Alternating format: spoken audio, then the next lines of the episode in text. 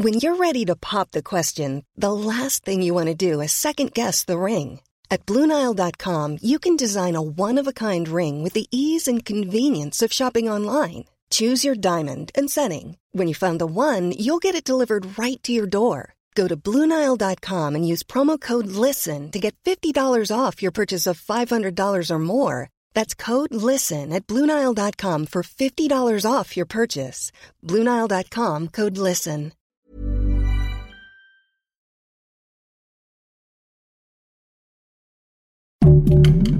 Heraldo Podcast, un lugar para tus oídos.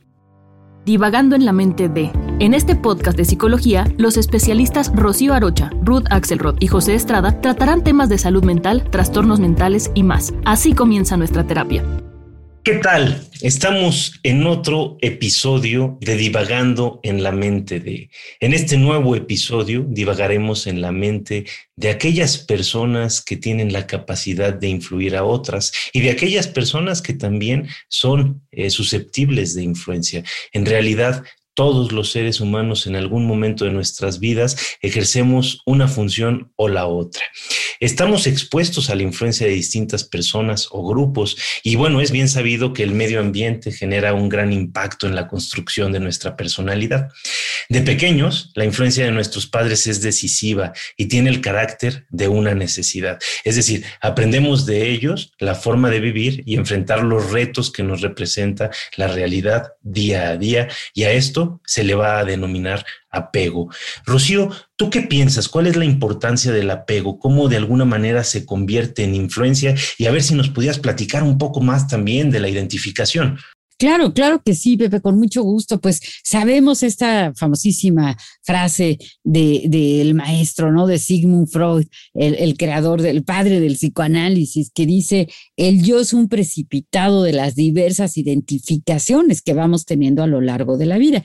Y así como a través del apego, es decir, queremos a una persona, necesitamos a una persona, estamos vinculados afectivamente con una persona y entonces vamos identificándonos, es decir, vamos tomando como si fuera un collage, así es como yo lo entiendo, ¿no? Pedacitos de la personalidad del otro que nos gustan o que nos impactan o que nos llaman la atención y entonces, ay, pues es casi, casi como le voy a copiar su modo de hablar o le voy a copiar su modo de vestirse, le voy a copiar su modo de caminar y así vamos a lo largo de la vida identificándonos con distintas personas con las que sentimos algún apego y tomando partecillas, partes de sus personalidades para ajustarlas, adaptarlas a lo que nosotros somos.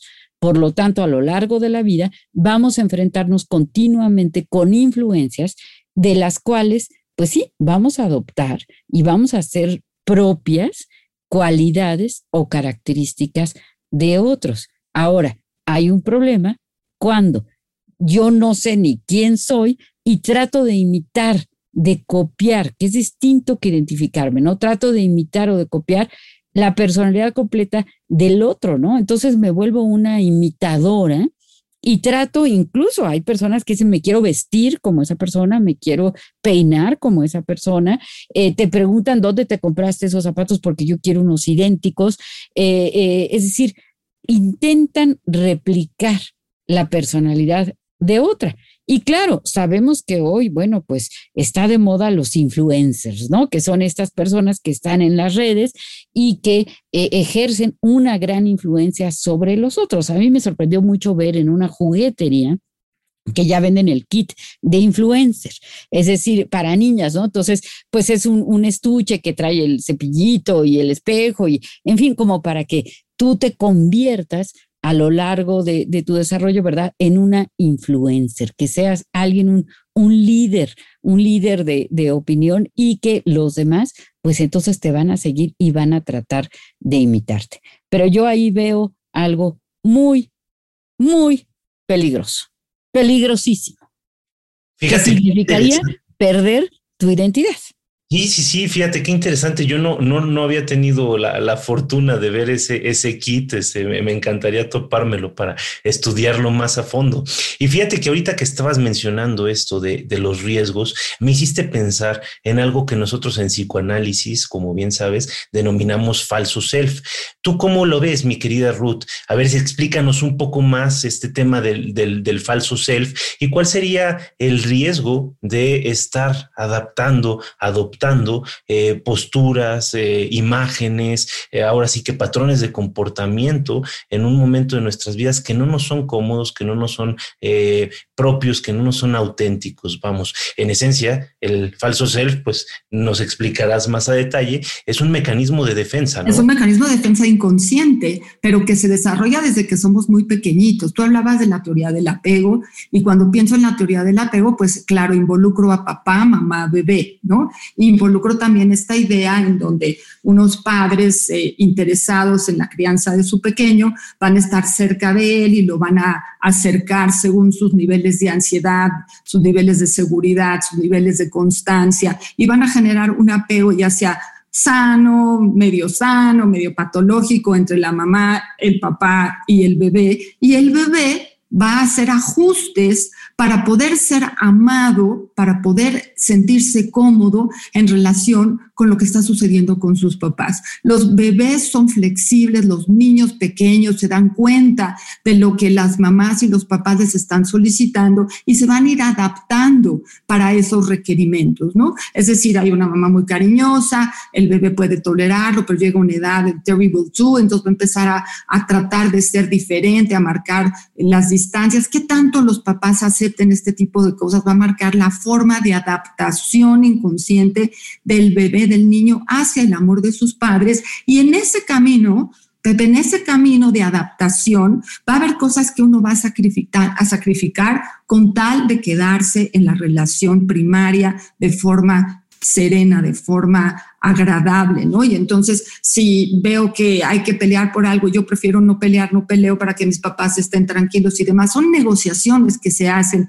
inconscientes para poder estar cómodo en la familia. Y ahí ese lugar empieza a formatear mi, vulnerabilidad con lo que yo estoy recibiendo del mundo, con lo que yo estoy siendo exigido, ¿no? Si una mamá está deprimida que necesita un niño para consolarla, si una mamá está muy presente, el niño a lo mejor no tiene que sobreesforzarse. El falso self es ese sobreesfuerzo inconsciente que va a ser el nene para estar en acorde con las necesidades de sus padres. Claro que en esa etapa es lo normal, es lo que se espera, es lo correcto, ¿no? Todos tenemos algo de eso. Sin embargo, hay procesos patológicos, hay procesos, y además cada edad va a tener otra exigencia, ¿no? O sea, eh, tenemos la edad de la adolescencia, en donde todo el factor de la identidad va a estar en movimiento, ¿no? En donde la pregunta de quién soy es lo primordial de lo que sucede en esa etapa. Y claro, yo que yo tenga dudas o que, o que en la transición no sepa muy bien para dónde, si,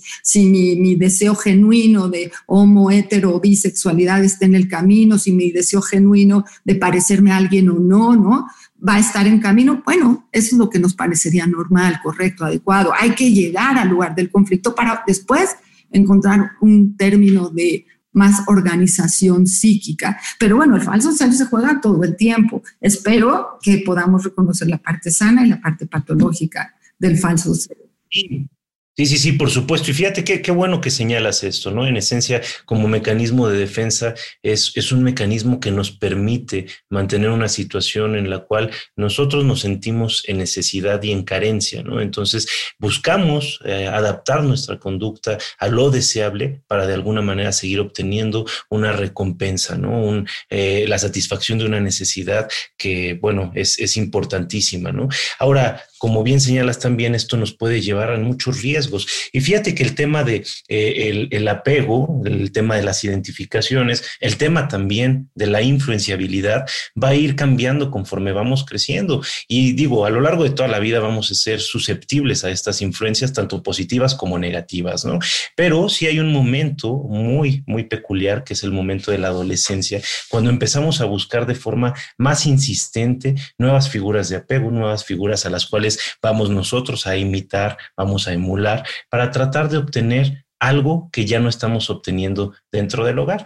Entonces, esto es algo natural, ¿no? O sea, conforme vamos creciendo, vamos a buscar nuevas figuras de apego que nos den herramientas para encarar nuevos desafíos. Buscamos personas que puedan enseñarnos y con dichas enseñanzas nosotros lograr un crecimiento. Por ejemplo, si queremos aprender a pintar, vamos a buscar un maestro alguien que sepa hacerlo por medio de sus enseñanzas, de su influencia, podemos aprender una técnica y convertirnos en pintores en el mejor de los casos. No obstante, el, distinguir entre una buena influencia y una mala influencia no siempre es una tarea sencilla. Es fácil confundirnos y con base a nuestras necesidades, carencias afectivas y nuestro deseo de pertenencia, podemos muy fácilmente dejarnos influenciar por personas que resulten nocivas para nuestro desarrollo y que puedan atentar contra nuestra integridad y también con nuestra propia autoestima. Mi querida Rocío, hace unos momentos mencionabas algo similar, algo que iba por esta línea, ¿no? ¿Cómo distinguir una influencia positiva de una influencia negativa, porque mira, ahorita, y, bueno, a lo largo de toda la historia de la humanidad ha habido modas, este, ha habido patrones que se ponen este, eh, eh, de moda en un cierto momento y algunos de ellos son muy buenos, otros no tanto. yo me acuerdo que en la escuela, eh, en la primaria, cuando era yo pequeño, de repente se pusieron de moda los tazos, ¿no? Y un chavito que llevó un tazo y de repente traía varios y pues ya todo el mundo quería tener los tazos porque eso era lo que estaba de moda, eso era la onda, ¿no? La neta, si tenías tazos, estabas adentro, si no tenías tazos, no estabas adentro. Y al ratito alguien trajo un trompo y entonces la onda era el trompo, ¿no? Y así sucesivamente iba cambiando. Y bueno, hay conductas, hay actividades que se van copiando, a veces sin darnos cuenta si en realidad es lo que queremos, lo que nos gusta o no. Y algunas de estas son inofensivas como las que menciono, ¿no? Pero hay otras que no tanto, mi querida Rocío. ¿Tú qué piensas de esto? ¿Cómo podemos distinguir entre las buenas, las malas? Este, sobre todo para no darnos topes duros, ¿no? Qué pregunta tan importante y tan interesante, Pepe. Lo primero que me hizo pensar pues fue en Lucía Chavarría, una maravillosa escritora que tiene una frase que dice lo único que no pasa de moda es la moda, ¿no? Y, y es cierto, ¿no? La moda siempre va a estar a la moda, pero claro, las modas van cambiando y no solamente nos pueden influir otras personas, también a veces nos pueden influir instituciones, eh, teorías, creencias, etcétera, ¿no? Eh, yo quisiera responder por dos caminos, ¿no? Uno, el de el filósofo maravilloso escritor existencialista José Ortega y Gasset, que en una de sus obras que se llama El hombre y la gente, dice claramente, todo individuo debiera tomarse cada día al menos 10 minutos de completa soledad para decidir de todas las ofertas que le hicieron a lo largo del día, a cuáles va a decir que sí y a cuáles va a decir que no. Yo tenía un maestro muy bueno que decía, a ver, todo el tiempo nos están invitando a clubs y uno tiene que decir, más o menos, ¿no? Lo que dice Ortega Gasset, uno tiene que decir, a este club sí me inscribo, pero a este no. No me voy a inscribir al club de los, las que usan tal cosa o de las que suelen hacer tal otra cosa. ¿Por qué? Porque eso no me hace bien, porque no me conviene, porque no me gusta. Pero si no pongo un silencio, si no pongo un espacio aparte para reflexionar y para pensar, entonces es muy fácil decir que sí a cuanta cosa me ofrezcan. Y a lo largo del día, pues van a pasar muchas ofertas de inscripciones a clubs, ¿no? Porque una amiga te dice, oye, ven conmigo, únete a esta eh, religión que tengo, y luego otra persona te dice, oye, compra estos productos que son muy buenos, y luego un anuncio te dice, eh, si no eh, tienes este coche, pues entonces no, no eres exitoso, y luego voy a, a, un centro comercial y hay miles de letreros que me dicen, haz esto, haz lo otro, compra esto, vístete de tal modo, y me dicen, qué me conviene y en qué me voy a convertir si logro eh, pues adquirir esas mercancías o esas cualidades, etcétera. Obviamente no podemos decir que sí a todas las ofertas y y aquí viene la otra vía que yo recomiendo mucho, que es, de verdad me hace sentir bien. De verdad quiero hacer esto. De verdad va conmigo. O sea, ¿cómo me siento ante esto, ¿no? ¿Cómo me siento cuando estoy llevando a cabo tal acción o cuando estoy eh, necesitando mucho de algún producto, de alguna moda, de alguna cosa que a lo mejor los demás tienen y que yo no tengo y que yo creo que si lo alcanzo, entonces voy a alcanzar pues, no sé, mayor aceptación, eh, mayor felicidad, eh, me voy a hacer más popular. Y uno tiene que estar muy en contacto consigo misma para decir, híjole, estoy dispuesta a pagar el precio de tener eso. Sí, de verdad me va a dar eso que creo que me va a dar, pero es difícil. Es difícil, ¿por qué? Porque las ofertas que están ahí, pues sí, ciertamente nos pueden engañar. Sí, es sumamente difícil, mi, querida Rocío, porque además eh, es fácil que nos engañen las ofertas. Están destinadas para eso, ¿no? Están destinadas para despertar necesidades en todos los que nos exponemos a dichas ofertas. Y la verdad, estamos constantemente bombardeados por, por dichas ofertas, ¿no? Entonces, acá sería muy importante tener en cuenta que eh, efectivamente no todo lo que brilla es oro, ¿no? Habrá cosas que nos prometan milagros y que en realidad no los van a cumplir. Y sobre todo, eh, cuando nos están prometiendo la felicidad a partir de una imagen, a partir de un producto, a partir de eh, una actividad, habría que cuestionárnoslo, habría que ver de forma crítica qué tanto en realidad una actividad algo tan simple nos va a dar la felicidad y nos va a resolver nuestros problemas, ¿no? Resulta a todas luces sospechoso.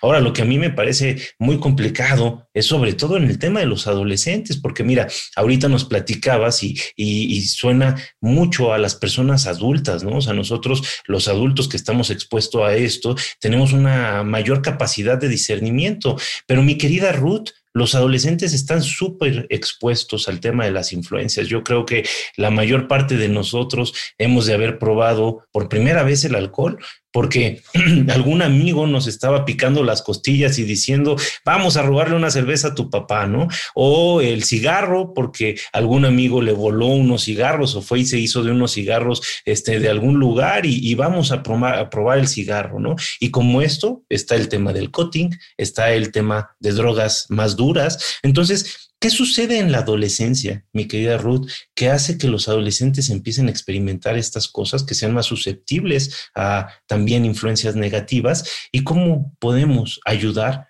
a que estos chicos tengan una mejor capacidad de decisión? Bueno, creo que nos haría muy bien recordar que eh, la etapa de la adolescencia, pensemos, aquí incluso pensaría preadolescencia, ¿no? Aquí nuestros jóvenes en la Ciudad de México, en la República Mexicana, eh, empezamos la secundaria a los 12 años, 11, desde quinto, sexto de primaria, lo que corresponde. Hay un desarrollo físico y hay un desarrollo psíquico, hay un desarrollo hormonal que va a venir a generar un desajuste fuerte en el ejercicio corporal, en qué, cómo me veo, qué me está sucediendo en esta transición de niño a adulto, adolescente, de niña a adulta, adolescente, que marca un momento de crisis natural, biológica, orgánica, que va a trascender a las ideas y al ejercicio psíquico, a lo psicosomático del ser, en donde eh, vienen momentos de mucha confusión, vienen momentos de preguntas filosóficas importantes, ¿no? ¿Quién soy? ¿De dónde vengo? ¿Qué quiero? ¿A dónde quiero ir? ¿Me siento solo en esta familia en la que estoy? Algo me está sucediendo que ya no estoy tan cómoda. Hablábamos del apego, ¿no? Se modifican los patrones de apego, se modifican las personas importantes para el adolescente y el adolescente va a estar en búsqueda de espacios alternativos sustitutivos en donde pueda sentir esa comodidad con otros seres humanos que están pasando por algo similar. Por eso son tan curiosos los grupos de los adolescentes que se juntan muchísimo entre ellos y, todo lo exterior resulta ser banal, inadecuado, y hay una riqueza espiritual de, de, de compañerismo, de grupo entre los adolescentes que se sienten realmente ajenos a los adultos. Y claro, podemos entenderlo muy bien porque sí están pasando de una edad a otra, una transición que les va a permitir hacer cosas nuevas y que los va a poner en reto con las historias viejas de cada uno de ellos y con las posibilidades de un cuerpo nuevo, así gigante, con unas manotas largotas que tiran la sal siempre en la mesa y nos dejan los manteles todos llenos de agua, ¿no? Porque se les caen este, los vasos, porque están aprendiendo a controlar su cuerpo, ¿no? Pero que de repente llega un día que son del tamaño de su papá o ellas del tamaño de la mamá o que pueden usar la ropa, ¿no? Y que van a tener un ejercicio de iniciación a la adultez a través de estas experiencias. ¿Y cómo lo van a hacer?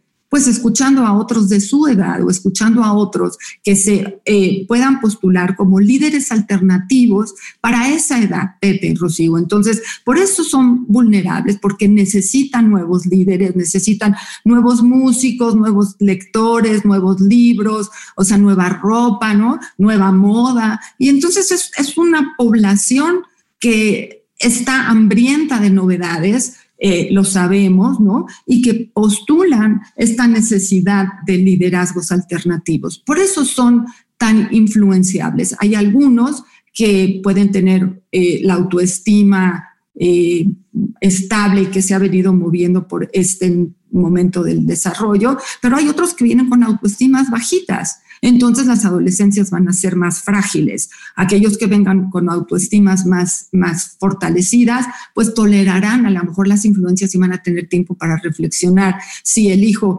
eh, este líder o elijo el otro líder, ¿no? Pero psicología de las masas y análisis del yo también, retomando al gran Freud, ¿no? La necesidad del ser humano de respetar al héroe, de respetar al líder, de respetar a aquel que va a ayudarnos a tener una vida exitosa según lo que cada grupo decide y la necesidad de la espiritualidad en esa época. También es la época donde los chicos toman caminos de eh, religiones extremas o de religiosidades complicadas, diferentes a las de sus papás, a veces por rebeldía y a veces porque ahí encuentran respuestas a todas las angustias. Es muy angustiante ser adolescentes, ¿sabían ustedes? Sí, por supuesto, digo, eh, creo que no hay nadie en este podcast que no haya pasado por la adolescencia, ni nadie en la humanidad. Bueno, este, los que se nos van antes, ¿no? Este, de, haberla cursado, ¿no? Pero sí, sí, por supuesto, un, un, momento angustiante, de mucha soledad. Fíjate, yo, yo leí hace poco una investigación que platica que la adolescencia encontró, eh, haciendo encuestas a adultos ya eh, jóvenes y adultos mayores, en la adolescencia es en el momento de sus vidas en el que más solos se sintieron. Entonces sí, es, es muy importante porque estamos ávidos de tener alguien que nos, que nos acompañe, que nos guíe, ¿no? Entonces yo creo que sí, retomando esto, mi querida Ruth, blindar emocionalmente a nuestros, a nuestros hijos, ¿no? Para que cuando lleguen a la adolescencia tengan una mayor estabilidad emocional y tengan un mayor criterio. Pero también creo que sería muy importante elegir nuestras batallas como papás, entender que van a buscar otras influencias, que es natural que lo hagan, estar cercanos de ellos para estar viendo quiénes son estas personas de quien se está rodeando y también dar cabida a ciertas cosas de esta ruptura para que los hijos no se sientan perseguidos y no reaccionen de una forma más violenta para poder autoafirmarse. Mi querida Rocío, yo no me querría despedir de este eh, podcast, de este episodio del día de hoy, sin que nos platiques de una de tus influencias significativas a lo largo de la vida. Ay, qué pregunta, qué pregunta. Pues tengo, tengo muchas, pero bueno, creo que una de las más importantes, pues por supuesto, ha sido eh, Sigmund Freud el psicoanálisis, ¿no? Eh, desde muy chiquita, cuando veía eh, alguna película en donde salía un psicoanalista y salía el diván, y yo decía, bueno, yo quiero ser eso, me encanta, me, y los primeros psicoanalistas que tuve como maestros, etcétera, bueno, pues así verdaderamente de, de sentir una profunda admiración, y pues sí, sí, el psicoanálisis ha sido una influencia eh, pues yo diría, determinante, ¿no? Permanente en, mi vida. ¿Y tú, mi querida Ruth, qué nos puedes contar? Sin lugar a dudas, sin lugar a dudas puedo pensar en esta definición que nos lleva a esta profesión que nos apasiona, ¿no? Pero creo que otro de los eh, grandes influencers en mi vida fueron mis abuelos, ¿no? Todas estas eh, ideas que a veces tengo de la realidad o del amor o de la familia o de lo femenino, de lo masculino, ¿no? De la nutrición, de, de, de, la historia y la sobrevivencia, tienen que ver con los aprendizajes de la segunda y tercera generación, que creo que son influencias constantes en cada uno de nosotros que se van a pelear con los influencers online y la actualidad que, tenemos en el mundo virtual, ¿no? Y que nos obliga a poner atención, ¿no? En, la famosa idea de la infoxicación.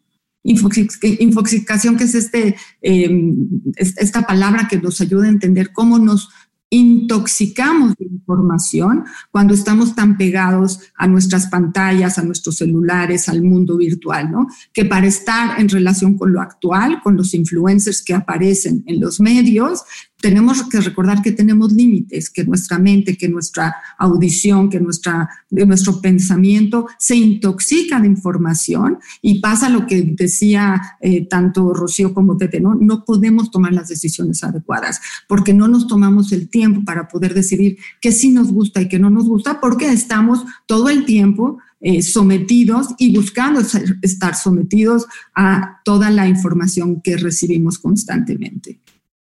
Fíjate qué interesante, eh, independientemente de, de, mis padres, yo creo que también yo fui muy influenciado por un abuelo, bueno, más bien un tío abuelo que ni siquiera conocí, mi querida Ruth, pero me platicaban tantas historias de este tío abuelo y yo decía, de grande yo quiero ser como él, ¿no? Y en mi mente siempre estaban presentes estas anécdotas que me contaban, eh, grandiosas y, y bueno, eh, creo que marcaron fuertemente mi vida.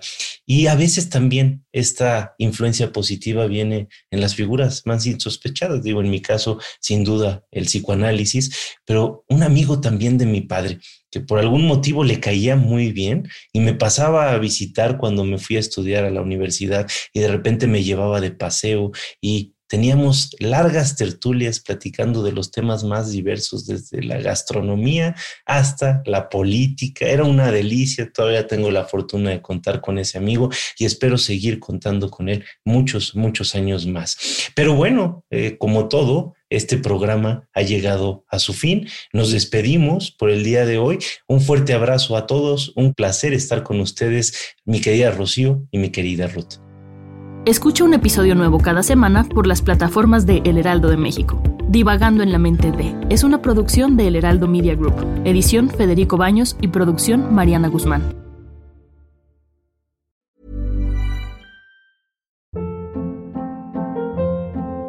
Hold up. What was that? Boring. No flavor. That was as bad as those leftovers you ate all week. Kiki Palmer here, and it's time to say hello to something fresh and guilt-free. Hello Fresh. Jazz up dinner with pecan-crusted chicken or garlic butter shrimp scampi. Now that's music to my mouth. Hello Fresh. Let's get this dinner party started. Discover all the delicious possibilities at hellofresh.com.